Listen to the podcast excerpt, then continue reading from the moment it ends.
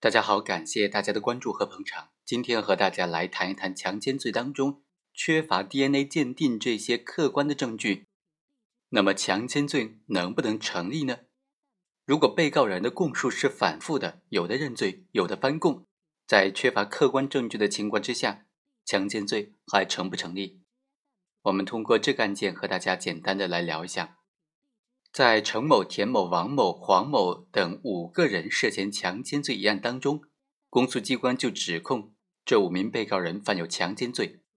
而且呢，证据标准达到了案件事实清楚、证据确实充分的标准。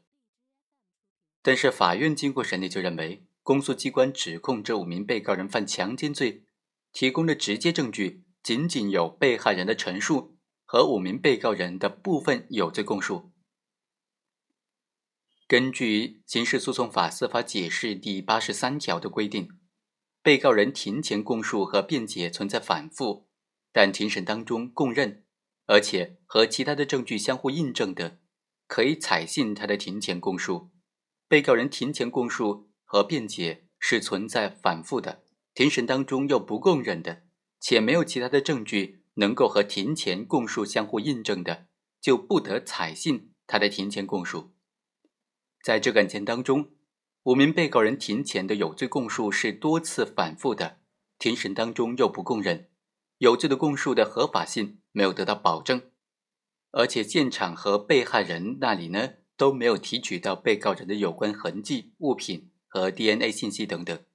也没有提取到被告人王某、田某等人在宾馆的住宿登记记录或者是登记视频，缺少客观的证据加以印证，所以。被告人的有罪供述不能够当作定案的证据，而且被害人的陈述和被告人的供述以及其他证据之间不能够形成完整的证据链条，不能够相互印证，